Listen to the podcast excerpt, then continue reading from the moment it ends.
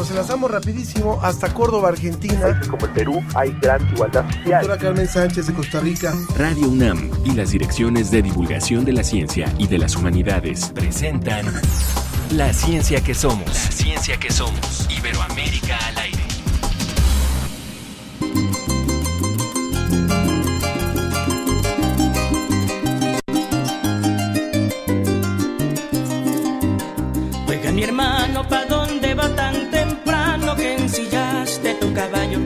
Y te escucho un silbio triste? Venga y me cuenta qué es lo que está sintiendo, si por dentro va muriendo es malo aguantar callado.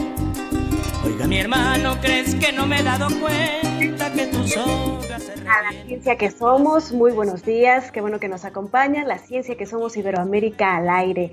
Nos da muchísimo gusto saludarlos, yo soy Ana Cristina Olvera y en esta ocasión escuchamos a unos que parecen ser parientes de mi compañero, los Morochos Figueroa. Ángel, ¿son tus parientes?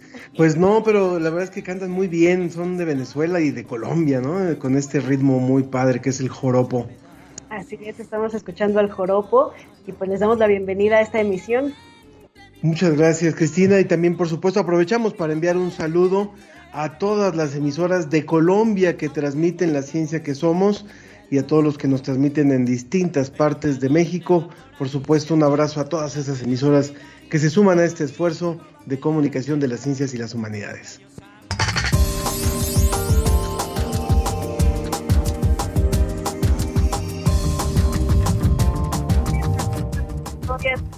Martillo a través de sus vértebras. Este va a ser el reporte de ICIT que nos va a dar los detalles de la investigación, que además es mexicana.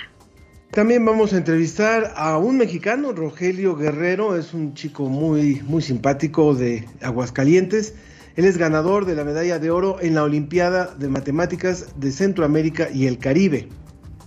¿Cuáles son los estudios científicos que hay sobre el uso medicinal de la cannabis? Pues hoy nos vamos a enterar sobre la mesa. Y recuerden que esperamos todos sus comentarios en nuestro Facebook, La Ciencia que Somos, y también en Twitter, ahí nos encuentran como arroba Ciencia que Somos. Desde España, El informe de la Agencia Iberoamericana para la Difusión de la Ciencia y la Tecnología, DICIT. con José Pichel.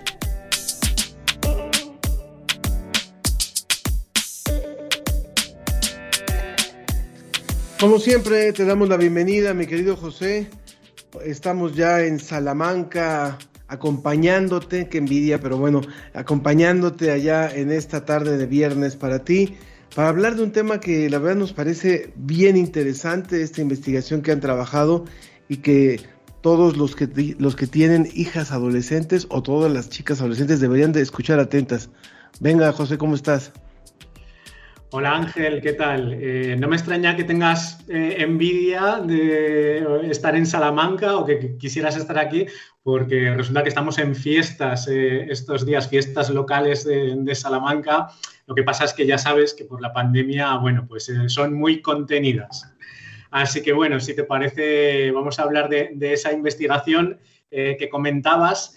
Eh, que alerta sobre todo a las adolescentes, pero creo que es una lección sobre salud para todo el mundo. Y es que hay una investigación española que dice que el alcohol consumido en la época adolescente está muy asociado al riesgo de desarrollar cáncer de mama posteriormente, en una edad eh, más adulta. Se trata de un estudio epidemiológico, es decir, eh, se ha cogido una amplia muestra de mujeres que han sufrido cáncer de mama, de otras mujeres que no han tenido afortunadamente esta dolencia y se ha comparado sus hábitos, su estilo de vida a lo largo de décadas, que es eh, lo, que, lo que ha sucedido, ¿no?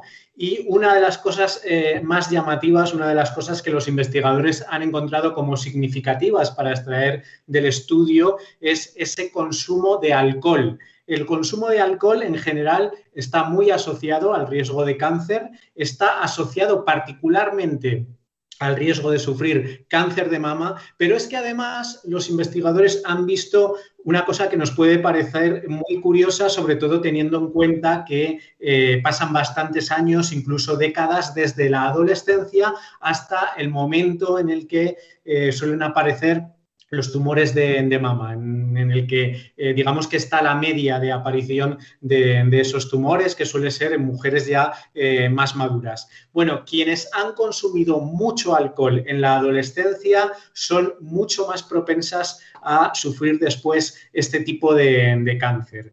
Eh, en adolescentes, el consumo de alcohol podemos decir que duplica el riesgo de sufrir eh, cáncer de mama, con lo cual es un dato muy importante, eh, creo que es muy aplicable por lo que sabemos de otros estudios también a otros eh, tipos de cáncer. Y además siempre nos dicen que no hay un consumo seguro de alcohol, es decir, que nosotros podemos pensar que nuestro consumo de alcohol es muy moderado o que es bajo, sin embargo los científicos últimamente tienden a decir que un consumo eh, sin riesgo no existe, que siempre implica algo de riesgo, pero lógicamente un consumo eh, abusivo es eh, muchísimo peor para el riesgo de desarrollar cierto tipo de enfermedades. Información muy importante, José, sobre todo considerando que viene subiendo el consumo de alcohol en las mujeres a lo largo de los años y viene bajando la edad mínima en la que empiezan a tomar. Y bueno, también nos vas a hablar del tiburón martillo y cómo llevan una especie de caja negra en sus entrañas que nos cuenta los detalles de sus viajes.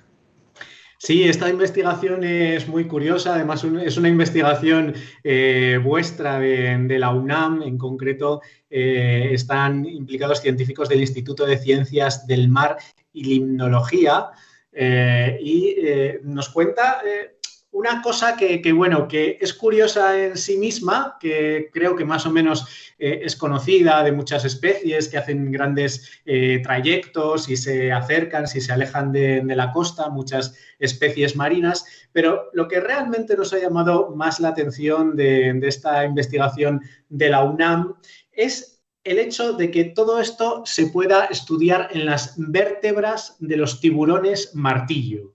Eh, y también de otros escualos o de las rayas, eh, por ejemplo, según dicen los investigadores, pero en concreto eh, esta, investigación se centra más en el tiburón martillo. Han encontrado un montón de, cosas curiosas, por ejemplo, que permanecen cerca de las costas mexicanas unos tres años y que luego las hembras entre los tres y cinco años se alejan, se, se adentran en mar abierto y que en los machos ese periodo es muy distinto, es entre los 4 y los 7 años. Bueno, tiene que ver al parecer eh, eh, con, el cuidado de las crías, con la posibilidad de que eh, se mantenga incluso en, comunidad ese cuidado de, las crías. Y además hay diferencias entre ciertos individuos y otros. por ejemplo, en algunos se da lo que se dice una migración parcial, que se quedan cerca de la costa mientras que otros se alejan muchísimo. Pero toda esta información, como decía, lo más curioso es que se puede encontrar en la microquímica de las vértebras. Con ayuda de pescadores eh, que conocen además eh, muy bien las características, la edad incluso de, los ejemplares que, pueden eh, cazar ellos, que pueden pescar, han elaborado esta clasificación y eh, resulta que hay una firma química en estas vértebras que informa, por ejemplo, de si un tiburón se ha adentrado en aguas eh, muy alejadas, en aguas muy profundas o si se ha quedado cerca de la costa. Al ver diferentes edades de eh, diferentes tiburones y al hacer ese análisis es cuando se puede extraer toda esta información estadística sobre a qué edad en concreto estos eh, tiburones eh, se acercan, se alejan o qué características eh, de sexo o de otras características influyen en esos comportamientos. Es una firma química, como dicen los investigadores, que queda impresa como si fuera una caja negra sobre lo que han hecho estos tiburones martillo a lo largo de su vida. Pues muy interesantes las dos, las dos investigaciones que hoy nos presentas Qué bueno que mencionas también a ese instituto importante dentro del subsistema de la investigación científica de la UNAM, lo que es Ciencias del Mar y Limnología. Y bueno, pues siempre interesante lo que nos ofrece la, agencia DICIT. Danos por favor el sitio web para que el público pueda encontrar a fondo estos temas y otros más. Pues como siempre decimos, somos la Agencia Iberoamericana para la Difusión de la Ciencia y la Tecnología, DICIT, y nos podéis encontrar eh, informaciones de ciencia, tecnología, por supuesto de medio ambiente, alimentación, de salud, eh, del espacio, de ciencias sociales en www.dicit.com. A disfrutar con moderación las fiestas, José. Lo haremos, lo haremos porque ya sabemos que el alcohol eh, no es demasiado recomendable, pero hay otras alternativas y otras formas de pasarlo bien. Muy bien, muchas gracias. Saludos hasta Salamanca a José y gracias como siempre por esta colaboración. La ciencia que somos, la ciencia que somos. Entrevista.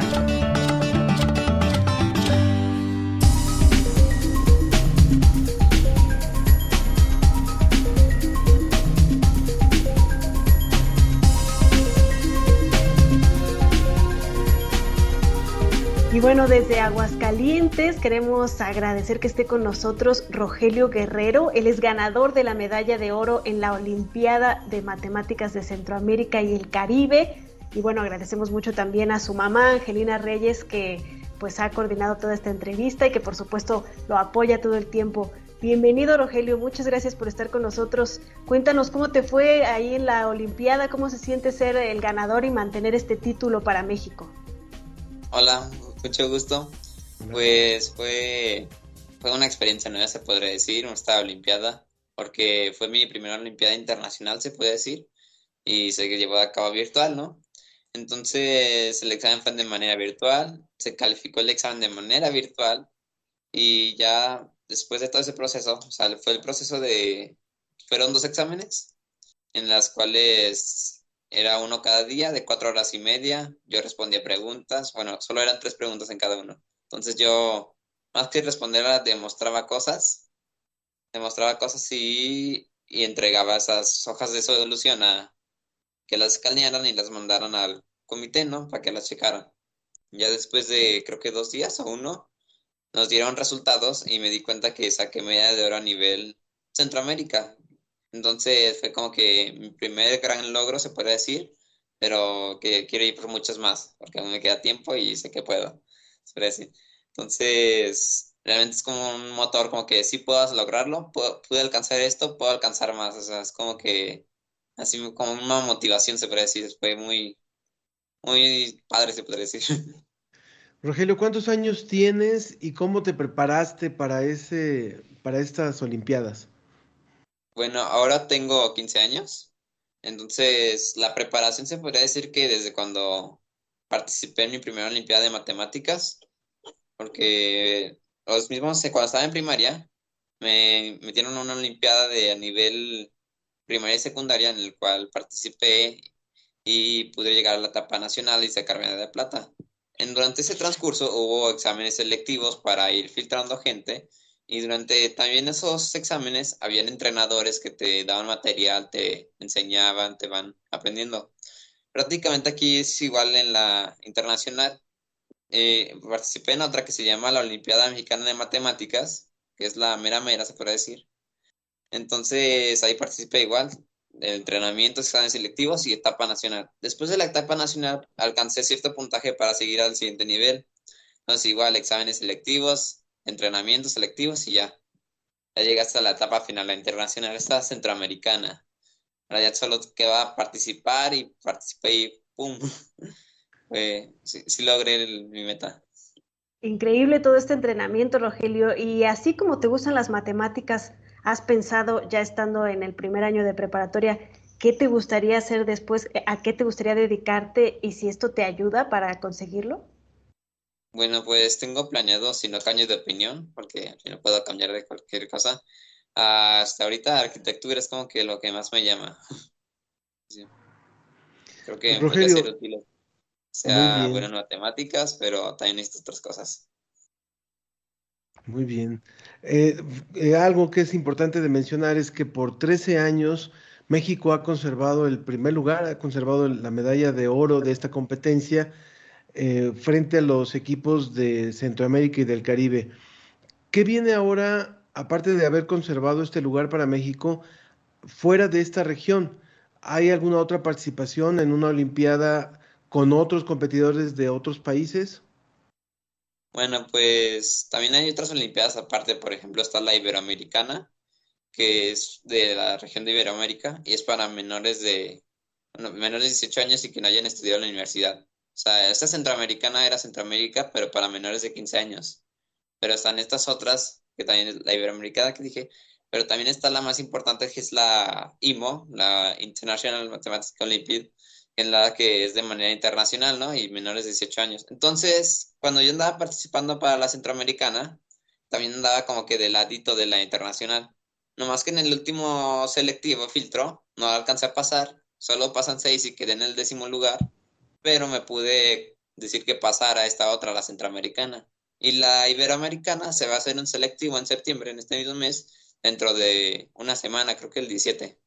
Del 17 al 26. Será un entrenamiento intensivo de 9 de la mañana hasta 7 de la tarde, con creo que de entre la 1 y 3 y media para comer, de descanso.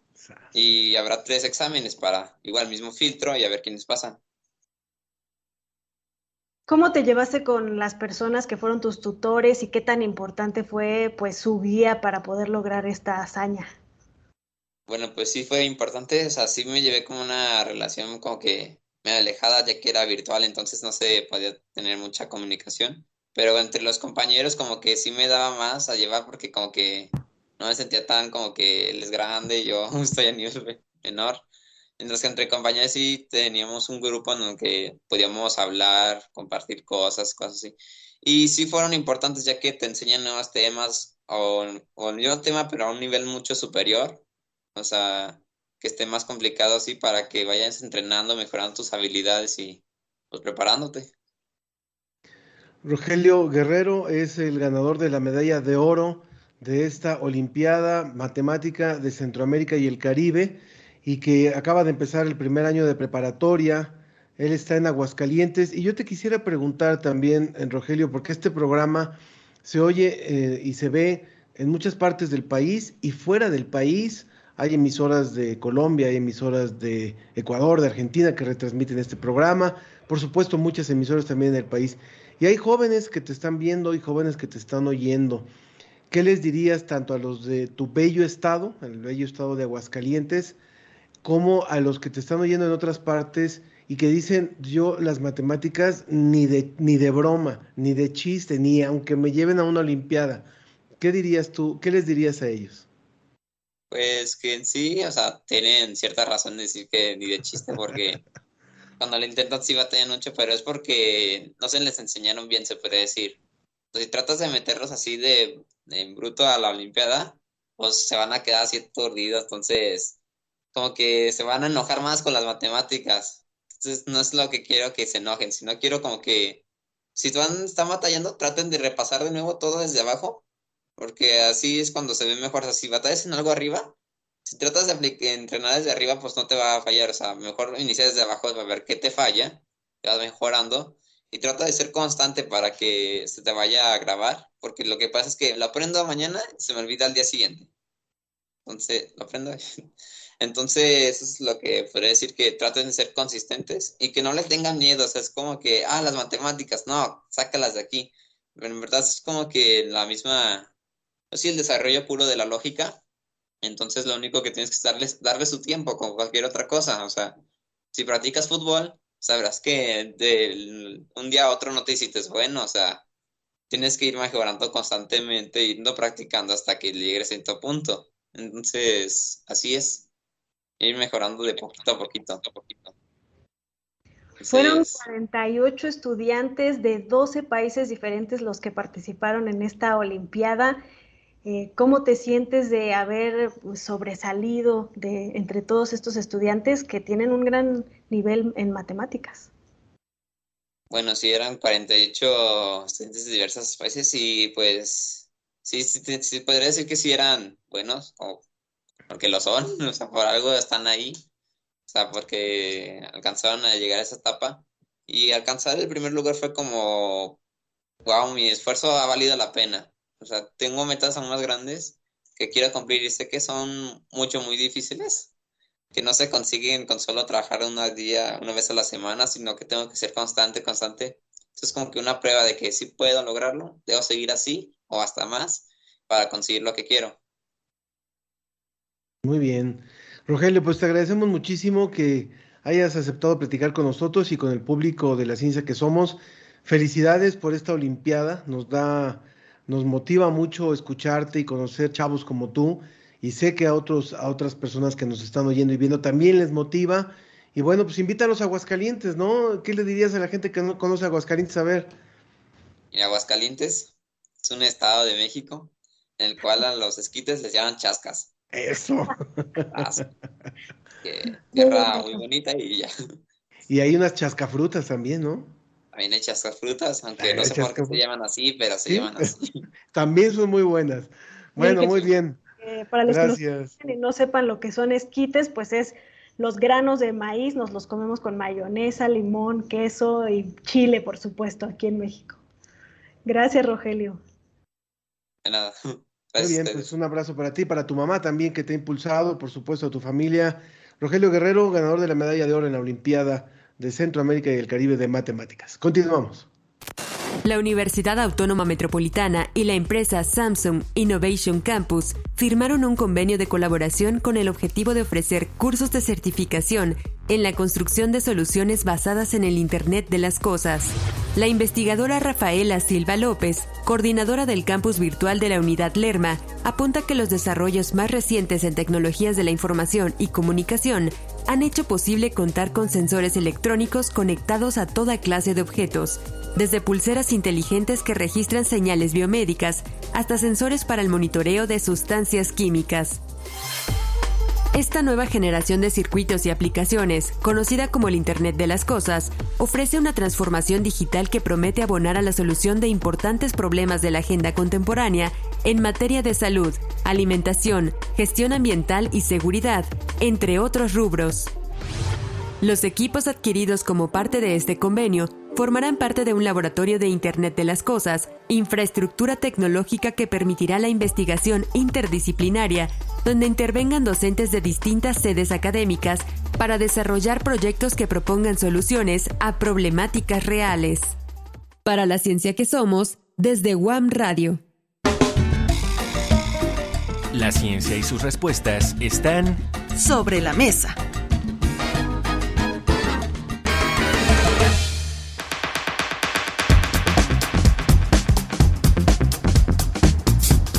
Continuamos en la ciencia que somos. Hay saludos para Rogelio.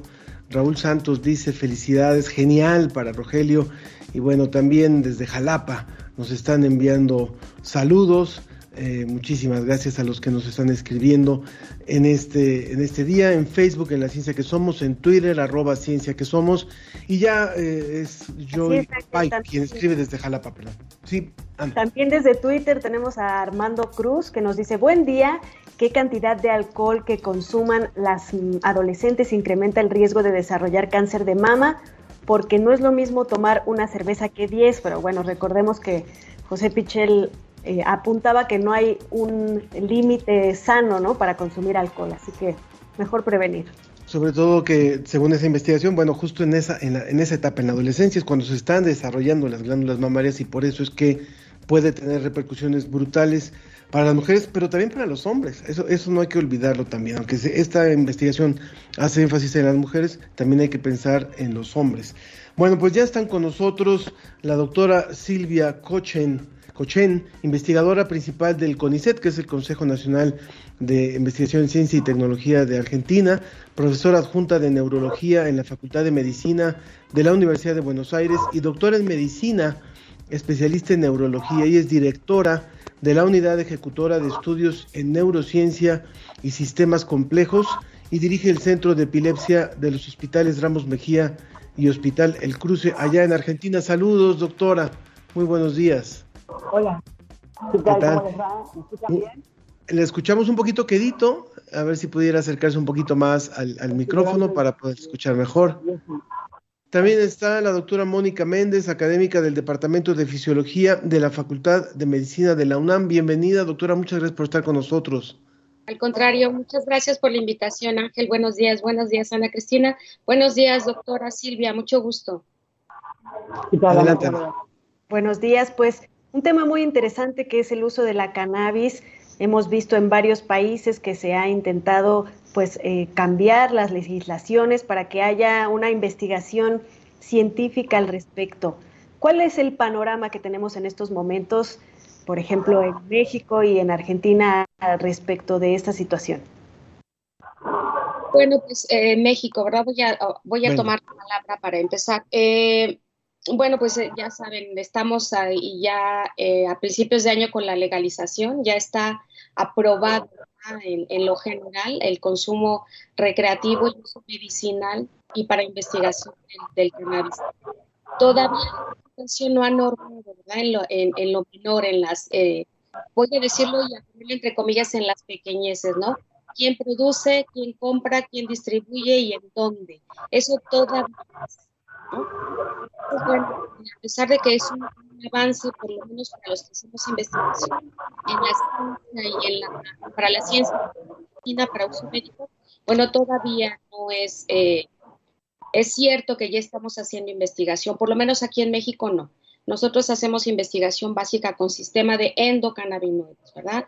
Tratando de ver cómo funciona este sistema y usando agonistas que no tienen nada que ver justamente con la planta del cannabis, precisamente, pues no está la COFEPRIS todavía eh, es muy renuente a que, a que ya empecemos a trabajar. Estamos eh, todavía dentro de la norma de que no lo podemos hacer, ¿no?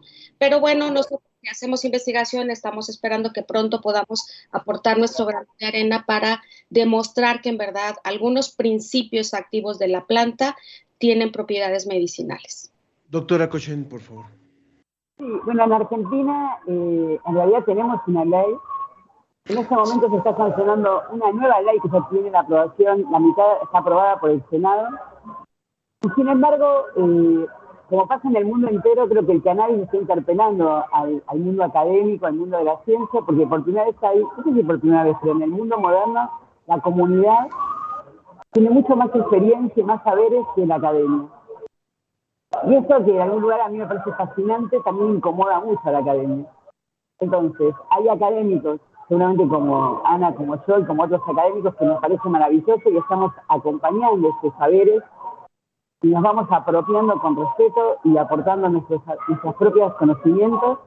Y después hay gente de la academia que se niega y tenemos un tercer actor que en el mundo entero está contra este gran movimiento que es la industria farmacéutica, ¿no? que es muy poderosa.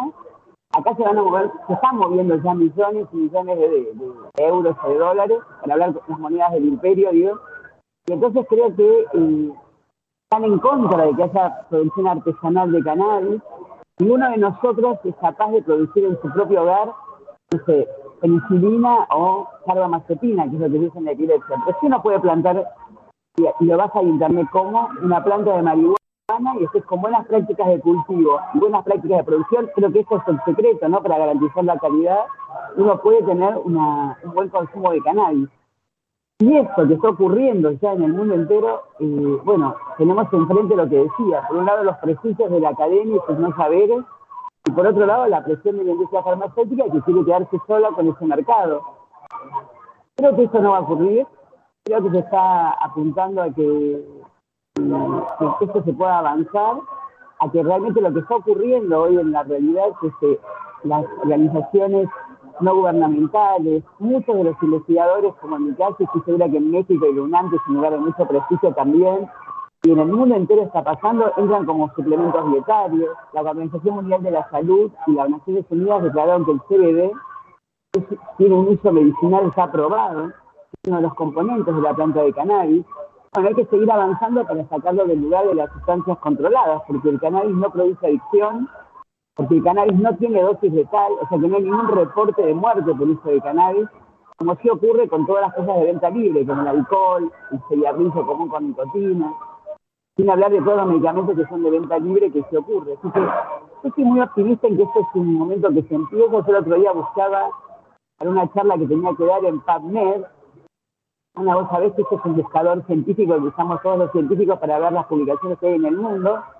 Y en menos de, segundos aparecen que hay alrededor de más de 7.000 y pico de publicaciones de investigación ya publicadas sobre cannabis, tanto a nivel experimental como a nivel de la planta, de la genética de la planta, como a nivel clínico. Quiero decir que esto es como tapar el sol con un dedo, ¿no? O sea, es una cosa que está, está empezada, que está, demostró ya la eficacia que tiene el cannabis en algunas patologías, una baja presencia de efectos adversos. Creo que esto lo pone en un lugar de mucha, de mucho interés para los que trabajamos en salud como una posibilidad alternativa de tratamiento. Creo que, creo que ese es un punto fundamental. Estamos escuchando a la doctora Silvia Cochen del CONICET de Argentina y también estamos conversando con la doctora Mónica Méndez del Departamento de Fisiología de la Facultad de Medicina de la UNAM. Disculpen sobre el tema de eh, la legalización o no de la cannabis, porque aquí viene un punto fundamental. Una es la, legalización para uso recreativo, que esto ha caminado todavía mucho más lento en nuestros países a diferencia de como había caminado ya en otros, como el caso de Holanda, como el caso de otros países en Europa y en, otros puntos del, planeta. Y otra es la autorización, o como, diríamos ahora, la despenalización del uso de la cannabis para fines de investigación. Y aquí muchos de los investigadores advierten de que no hay que precipitarse en un uso de ciertos productos que ahora han empezado a circular con un poco más de libertad porque no ha habido la suficiente investigación sobre eso. ¿Qué nos podría decir, doctora Mónica Méndez? Sí, es cierto. Eh, eh, es verdad que, bueno, tradicionalmente la planta se ha ocupado desde tiempos ancestrales. Aparece en la farmacopea china, ¿verdad? Con que tiene varias propiedades medicinales. Es cierto, algunas se han tomado de entonces para averiguarlas en la actualidad y sí se han encontrado y se han aprobado algunas propiedades medicinales es un excelente antiemético analgésico y se puede adjudicar a uno de los componentes que tiene la planta. recordemos que la planta tiene más de 500 componentes, de los cuales algunos son cannabinoides y el resto podríamos saber de qué tipo son, pero desconocemos cuáles son sus efectos sobre el organismo, ¿verdad? Entonces, ciertamente con base en esta información, ¿verdad? Alguna gente toma este conocimiento para hacer un uso médico de la, de la marihuana. La desventaja es que ciertamente, por lo menos en México, no está sistematizado una producción, voy a decirlo yo, de aceite de THC, ¿verdad? Con cierta concentración que me garantice que, que mi paciente solamente va a recibir THC para el dolor, ¿verdad? Sino que además vienen agregados los otros 499 componentes que le pueden ocasionar un efecto adverso no deseado y que en vez de que mi paciente se le quite el dolor, bueno, pues ya le agregué un montón de otras cosas, ¿no? Lo mismo con el cannabidiol, es exactamente lo mismo. Se entiende la desesperanza de muchos papás, por ejemplo, tuvo mucho revuelo, causó mucho revuelo el caso de esta niña con, con crisis convulsivas, ¿verdad? Y todo eh, el, el, asunto que, hizo, que hicieron los papás para que se permitiera el uso de cannabidiol en esta niña. Sí, sí tiene, y, revistas eh, muy especializadas en donde se ha podido, eh, países donde se ha podido hacer investigación formal, ¿verdad? Se demostró que, que, de 20 niños que fueron estudiados para ver si disminuían las crisis convulsivas, desafortunadamente solo en dos disminuyeron, en otros no cambió nada y, incluso hubo quien empeoró, ¿no? Entonces, bueno, eh, sí tiene propiedades médicas que todavía tenemos que eh, demostrar y, en algunos países, voy a insistir como México, todavía hay que sistematizar la producción para en todo caso garantizarle al sujeto que va a tener el principio activo que requiere, ¿verdad? Y que no le vamos a dar lo que no necesita. Muy importante esto que nos menciona, doctora Méndez, eh, ya que aunque hay que propiciar que se haga investigación, todavía no hay que confiarnos precisamente porque no está regulado de los, eh, de los diferentes sustancias que circulan en el mercado, sobre todo en los países como México, donde no hay regulación. Doctora Silvia Cochen, tenemos una pregunta desde Twitter de Ernesto eh, Durante y dice, buenos días, está escuchando el programa, excelentes temas. Eh, dice, ¿qué propiedades exactamente son las que se extraen? Antes que me pregunta, quería aclarar una cosa. Yo soy experta en epilepsia. La FDA, que es organismo regulador de Estados Unidos y de nuestros países, los organismos reguladores, México también aprueba cuando la FDA aprueba un producto, tiene toda la evidencia y por eso en el año 1900, en el año 2018, aprobó un producto para la epilepsia porque demostró que es absolutamente eficaz el uso del cannabidiol en formas refractarias. Ese producto eh, se llama Piolet, se vende comercialmente, en nuestro país tiene un genérico, seguramente en México también. O sea que tenemos sobrada evidencia de que el cannabidiol tiene una, una respuesta muy buena en más del 50% de los pacientes, por eso la FDA lo aprobó. Y en este momento se enmarcan muchos otros ensayos clínicos. Digo esto porque, eh, y en Nature, que es una de las revistas más prestigiosas del mundo, el año pasado sacó un número dedicado exclusivamente al cannabis, donde va dando cuenta en ese número, que se puede acceder gratuitamente, de toda la eficacia que demostró el cannabis en diferentes patologías, especialmente en el dolor crónico y en la epilepsia refractaria. Pero también empezó a aparecer investigaciones en Alzheimer, en autismo, en, en rigidez. Quiero decir que tenemos evidencia, por supuesto que tenemos evidencia.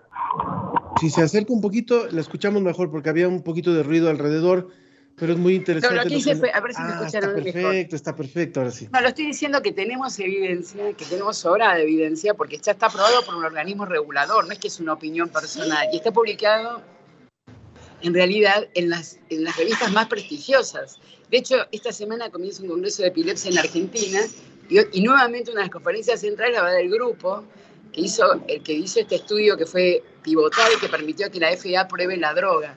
Yo digo esto porque me parece muy importante que cuando uno, como pasa con cualquier molécula, yo estoy hablando como investigadora clínica que soy, cuando uno sale a apoyar o, o no apoyar una sustancia, tiene que basarse en evidencia publicada. Entonces, es cierto que en el caso del cannabis, el hecho de que todavía no está legitimado como corresponda hace que se retarde las investigaciones como debieran, pero para algunas patologías. Para la epilepsia, por ejemplo, en concreto, ya que usted dio el ejemplo, Mónica, está totalmente demostrado su eficiencia, su eficacia, porque fue aprobado por la FDA y por la Unión Europea. Y lo que ocurre ahí, por eso yo decía al inicio cuando hablé, es que también es tan eficaz, si se hace con controles de calidad, en el caso de la epilepsia es el cannabidiol, ese componente, el que tiene más eficacia. Sin embargo, cuando usted, Mónica, mencionaba que tiene, en realidad tiene más de 120 componentes la planta, justamente la industria farmacéutica, pero las organizaciones y las cooperativas tienen que plantar la planta de marihuana. Porque cuando quisieron hacer lo que hace siempre la industria, que sintetizar, por ejemplo, CBD aislado o THC aislado, fracasaron. ¿Eso qué quiere decir? Que los otros componentes tienen roles terapéuticos. También tienen roles terapéuticos los terpenos, que es lo que le da el olor característico, y los flavonoides, es lo que le da el color característico. Como eso no se puede sintetizar, los es- se planta. Entonces lo que uno hace es, se clona la planta, se respeta la genética de esa planta, por ejemplo, que siempre es la misma planta, ¿eh? la planta de marihuana, con genéticas diferentes. Es como si yo planto rosas y me salen rosas rojas, rosas violetas, rosas amarillas. Siempre es una rosa. Elijo genéticas que tengan más componentes de CBD o más componentes de THC. Por eso me parece importante, y yo decía esta tensión que hay entre la academia y la comunidad, que creo que en vez de tener una línea prohibicionista, el Estado, los Estados, tenemos que, los científicos, las científicas, tenemos que acompañar este proceso para ayudar a garantizar la calidad, para ayudar a garantizar los controles clínicos, pero yo no estoy de acuerdo de ninguna manera en detener este avance, porque yo creo que es una excelente alternativa terapéutica, como dije al inicio, con casi escasos presencias de efectos adversos y sin dosis letal, lo cual la pone en un lugar muy interesante como una alternativa de, de tratamiento. Estamos hablando con la doctora Silvia Cochen del CONICET de Argentina y con la doctora Mónica Méndez del Departamento de Fisiología de la Facultad de Medicina, a quien Beatriz Corona le manda un saludo. Dice felicidades, un abrazo con mucho cariño. Y eh, Raúl Santos también, eh, bueno, ya, ya lo habíamos leído. Aquí hay algo que también sería muy importante de mencionar. Dice Jock Bike, Joy Bike en- desde, desde Veracruz. En México tenemos saberes tradicionales acerca de que la cannabis mezclada con alcohol sirve para aliviar dolores reumáticos. ¿Qué opinan? Y la reducción de daños pasa por la regularización. Yo solamente quisiera eh, irnos acercando a la recta final de nuestra, de nuestra conversación, preguntándoles, ¿no podemos hablar de la investigación eh, clínica, de la investigación científica, sin hablar de lo que podría de- derivar en un consumo generalizado o en una apertura? Entonces, también pedirles su opinión sobre si México está preparado o Argentina está preparada o los países de América Latina están preparadas para poder decir, hoy se puede liberar el consumo recreativo. No podemos dejar de tocar ese tema. su comentario final, por favor, Mónica. Claro, sí, eh, yo creo que ese es un punto súper importante, ¿no? Yo también estoy de acuerdo con la doctora Silvia que, que la planta tiene propiedades medicinales, sí, sí lo dije, ¿no? O sea, es cierto que en México, voy a insistir, todavía no podemos decirle al paciente, eh, consúmete el aceite que ya puedes encontrar en, en- en el, en el tianguis de tu preferencia, ¿no? Porque, pues es la verdad, ¿no? Ahí los venden. Entonces, eh, no, no, en México no podemos, ¿no? Eh, eh, por eso digo que en México, por, por lo menos, no podemos decirle al paciente, pues ahí dile a tu dealer, ¿no? De la esquina que te, consiga la plantita y fabrícate tu, tu aceitito y, y es, es muy riesgoso, ¿no? ¿Por qué? Porque sí voy a decir algo que me llama la atención. Sí hay una gran cantidad de muertes asociadas al consumo de cannabis, ¿no? Eh, por efectos psicóticos hay relatos, ¿verdad? De, de hecho, publicaciones en revistas serias en donde dicen, bueno, es que el sujeto le dio un brote psicótico, se eclosionó, o sea, cosas espantosas verdaderamente, se hizo daño en el cuerpo y se aventó por el pasillo, se cayó y se murió, ¿no? Tras consumo de cannabis. O de gente, ¿verdad? Profesoras que fueron invitadas por sus alumnos de 13, 13 grado eh, en el país vecino del norte y le invitaron a la maestra, no le dijeron que lo que le daban era una galletita con cannabis, la profesora se puso eh, tan an- alterada, ansiosa, que no sabía qué le pasaba, que igual se aventó por la ventana, ¿no? Entonces, sí hay muertes relacionadas con consumo de cannabis, a lo- al igual que hay muertes relacionadas con el consumo de tabaco, al igual que hay muertes relacionadas con el consumo de, de alcohol, ¿verdad? Eh, si causa dependencia, en el DSM5 está detallado claramente cuáles son todas esas características que presenta una persona tras el consumo crónico de cannabis, ¿verdad? Entonces, sí hay que hacer la diferencia. Tiene propiedades medicinales, sí, sí tienes. Estamos en México estudiándolas, ¿verdad? Eh, mucha gente en los países en el extranjero que tienen la posibilidad ya han publicado sus resultados, ¿verdad? Eh, en, como antiemético, voy a insistir, como analgésico, eh, ayuda como orexigénico, ¿verdad? En el caso de, de la gente que tiene SIDA o que es tratada por cáncer, sí, sí ayuda. Pero no hay que confundir, ¿verdad? Entre tengo una planta que tiene efectos medicinales y tengo una planta que al mismo tiempo tiene efectos psicoactivos. Entonces, pues para prevenir, ¿verdad? Tengo efectos psicoactivos y prevengo que no me vaya a doler. No, eso, eso no va a ocurrir, ¿verdad?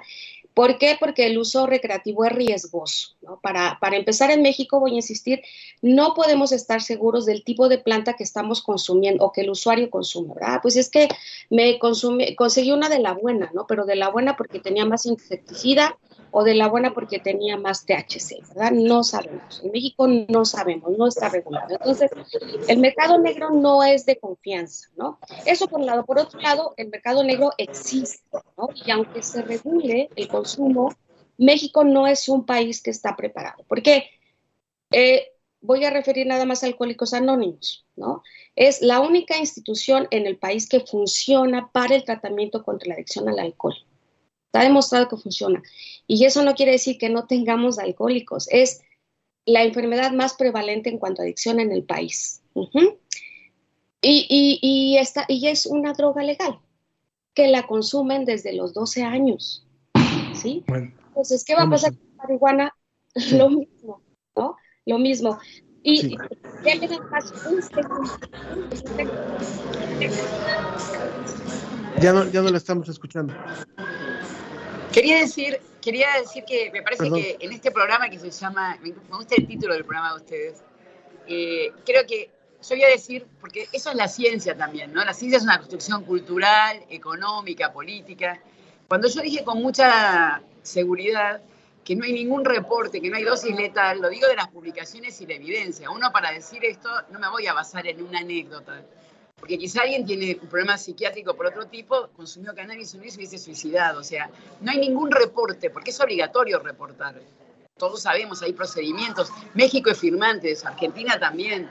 Si hay un medicamento que provoca la muerte, es un reporte obligatorio. No hay ningún reporte en el mundo entero que demuestre que haya letalidad por cannabis. Y tampoco hay ningún trabajo científico serio que muestre la evidencia de que provoque adicción.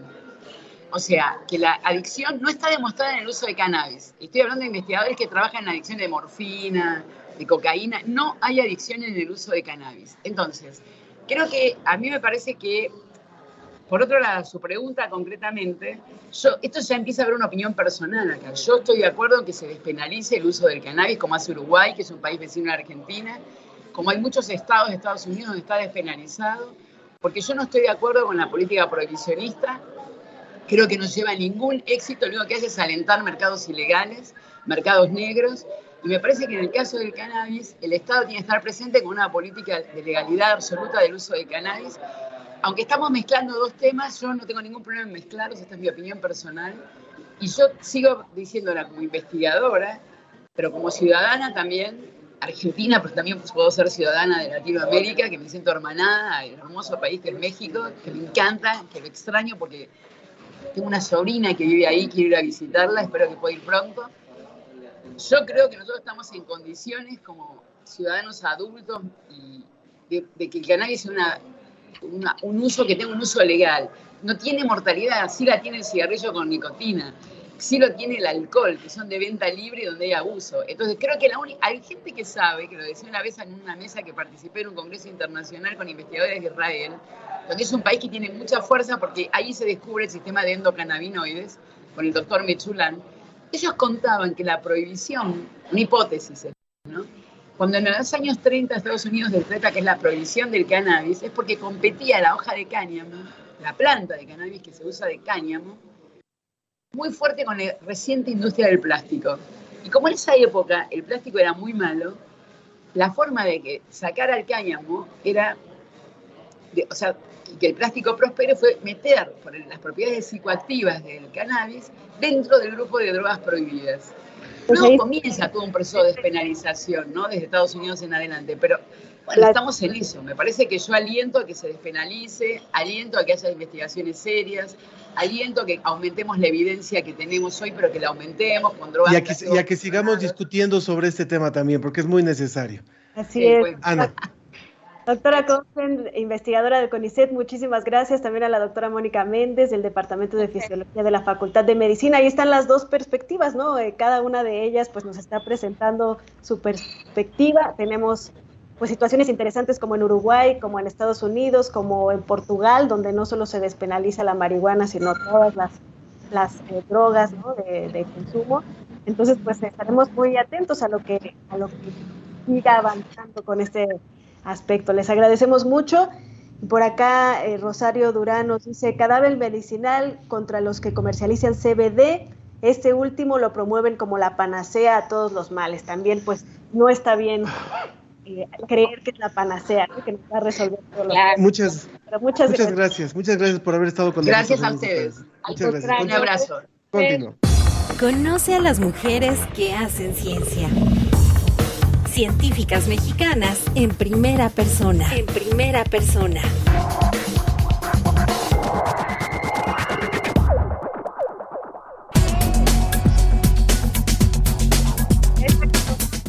La doctora Mónica Yadeun de Antuñano. Ella es licenciada en veterinaria y zootecnia por la UNAM, maestra en toxicología ambiental en el Instituto de Investigaciones Biomédicas de la UNAM y doctora en educación de la Universidad de Griffith en Australia y también es cofundadora de Recrea, que es una organización de educación ambiental y creadora del Santuario de Aves, un programa para transformar tu jardín, azotea, terraza o patio en un hábitat para polinizadores y aves. Y precisamente, doctora, bienvenida. Hoy vamos a hablar de la polinización y de un elemento tan esencial para México que es el maíz. Ya estamos por festejar las fiestas patrias, comernos nuestro pozole, pero conscientes de cómo se poliniza esta planta. Hola, muchas gracias por la invitación. Este, pues son esos dos temas me apasionan, ¿no? Tanto el maíz eh, como los polinizadores y, a mí lo que más me preocupa es la crisis ambiental eh, y justo por eso tengo una organización, ¿no? Para que todos podamos aprender a cómo cuidar eh, el ambiente. Y la principal forma es reconectando con la naturaleza, ¿no? Porque estamos súper separados. Y justo eh, lo que estamos viendo en septiembre, ¿no? Que no sé si han visto como hay esta imagen en las redes, que es como una abejita, ¿no? Una abejita negra y amarilla, diciendo como, ah, sin abejas no hay pozole porque, ¿no? Las abejas se necesitan para el maíz. Y entonces eh, todos mis amigos me, las, me la han mandado, he visto a todo el mundo reenviando esta imagen. Pero esta imagen nos habla del profundo desconocimiento que tenemos del maíz, ¿no? Que es algo básico y mexicano. El maíz no se poliniza por abejas. Y esa abeja, eh, ni siquiera es abeja mexicana, es una abeja traída por los europeos, es una abeja que en ciertas instancias hasta compite con nuestras propias abejas, ¿no? Entonces, eh, o sea, siento que gran parte eh, de la crisis ambiental es esto, ¿no? O sea, ni siquiera nos acordamos de nuestros orígenes, ¿no? Del maíz, de cómo se produce el maíz, de cómo se poliniza el maíz. Y, y hoy en día pensamos que lo único que podemos hacer por ejemplo, para cuidar el ambiente es como ser mejores consumidores, ¿no? Como utilizar esto en vez de utilizar esto otro o reciclar, eh, no, no consumir ciertos materiales, pero no nos damos cuenta que, que, estamos conectados al ecosistema, que somos parte del ecosistema y que incluso podemos nosotros ayudar a la recuperación de especies, ¿no? Pero para ayudar a la recuperación de especies desde nuestros espacios, tenemos justamente que conocer a todas estas especies que nos rodean, ¿no? ¿Quiénes son las abejas mexicanas? Porque en México, México es el segundo país con mayor diversidad de abejas, ¿no? Tenemos 2.000 abejas y se estima que el 25% de estas abejas están en peligro de extinción o en alguna categoría de riesgo. Y no es la abeja europea, ¿no? Y muchas veces no las conocemos. O sea, como que no tenemos ni idea de, cómo son físicamente. Son muy distintas a las abejas europeas, ¿no? Y, y, también cómo tratamos de cuidar a las abejas, siempre ponemos, por ejemplo, eh, lavanda, ¿no? Pues la lavanda no es una planta mexicana, es una planta del Mediterráneo. Entonces, cuando nosotros ponemos esa planta, estamos ayudando a las abejas europeas, que no juegan ningún papel eh, en el ecosistema de México, ¿no? Entonces, es importante, por un lado, conocer el maíz, ¿no? Porque el maíz, pues, se domesticó en México, ¿no? Se cree que se domesticó de este pasto, del teocintle, y, y, el, y, nosotros somos casi, casi que los polinizadores del maíz, como las abejas, ¿no? Eh, aunque no lo polinizamos, porque se poliniza por viento, eh, nosotros tenemos una simbiosis con el maíz, ¿no? Estamos súper conectados con el maíz. De tal forma que, a diferencia de todos los otros cultivos, el maíz no se puede plantar solo, eh, porque tiene, o sea, la mazorca está recubierta como por todas estas eh, hojas, ¿no? Que, usamos en los tamales. Entonces, está tan cubierto que no se puede poner, eh, exacto, no se puede poner solito en la tierra, sino que los humanos tienen que separar la mazorca, abrirla y sembrar los granos en la tierra, ¿no? Entonces, si no es por nosotros los humanos, no hubiera maíz, o sea, que todos los maíces que vemos sembrados en la carretera, bueno, obviamente ahora ya hay muchísima tecnificación, pero el punto es que el maíz sin los humanos se extingue, ¿no? Con o sin tecnificación, de nosotros depende que siga habiendo todas estas variedades que tenemos en México. Y, esto también nos habla de que muchas veces creemos que estamos súper separados de la naturaleza y creemos que, ay, el ser humano es la peor plaga, ¿no? Ya nos tenemos que extinguir y no es cierto, ¿no? O sea, si nos extinguiéramos nosotros, se extinguiría, por ejemplo, el maíz. ¿Y cuántas especies no dependen del maíz, ¿no? ¿Cuántas aves no se alimentan del maíz? Eh, los mapaches, las ardillas, eh, los pecarís, ¿no? Depende de qué parte en México. Entonces, creo que conocer, eh, ¿no? El maíz, cómo se poliniza, cómo se planta, y luego también todas las otras polinizadores que viven en nuestro país, que cultivan todos los demás, no, por ejemplo, el jitomate, que también va en el pozole a veces, eh, ese sí se poliniza, ¿no? Pero por polinizadores mexicanos, que son los que tenemos que conocer, que son los que están en riesgo y que son los que están desapareciendo y que mientras estamos preocupados por las abejas europeas y por los osos polares, las otras están desapareciendo en nuestras narices y, y pues, el, ¿no? Yo invito a todos a que empecemos a conocer a todos nuestros polinizadores, ¿no? Que son, no solo son las abejas, sino también hay muchas moscas, ¿no? Que son preciosas, que parecen abejas, porque también tienen rayitas eh, amarillas y negras y siempre me mandan fotos súper emocionados. Ay, me encontré una abeja rarísima. No, es una mosca. Entonces hay que conocer a todos estos polinizadores que, que viven entre nosotros y, y, que se ha visto que, ¿no? que en lugares donde hay agricultura extensiva, donde hay muchísimos pesticidas que no, que no permiten que, que, no, que las abejas nativas estén bien, se ha visto que se están recuperando en ciudades, en, las, en los jardines de personas como ustedes, como yo, ¿no? Eh, no en laboratorios, no en zoológicos. Son, es la sociedad civil quien tiene eh, la mayor oportunidad y el mayor reto para que estas especies no continúen disminuyendo. Pues queremos agradecerle muchísimo por esta, esta colaboración. Nos queda muy claro ahora que que nos eh, acercamos a estas fiestas es un pretexto para decir, bueno, reconozcamos lo que son nuestros productos ancestrales, como es el maíz, de donde se tienen los vestigios más antiguos a nivel mundial de, de restos de, de maíz en, en, todo el mundo, y conozcamos más lo que es esta, esta hermosa planta. Muchísimas gracias por haber participado con nosotros, doctora, y gracias por haber estado hoy en la ciencia que somos. Mónica Yadeón. Muchas gracias a ustedes. De esta forma nos vamos hoy, gracias a todo el equipo que hizo posible la ciencia que somos. Un saludo a Moisés Luna, que saluda también al programa y que fue su cumpleaños y que nos apoya siempre con la transmisión. Eh, Ana Cristina Olvera y Ángel Figueroa les decimos que tenga un excelente fin de semana. Esto fue La Ciencia que Somos. Iberoamérica al aire. La ciencia que somos. La ciencia que somos. Una coproducción de Radio UNAM y las direcciones de divulgación de la ciencia y de las humanidades.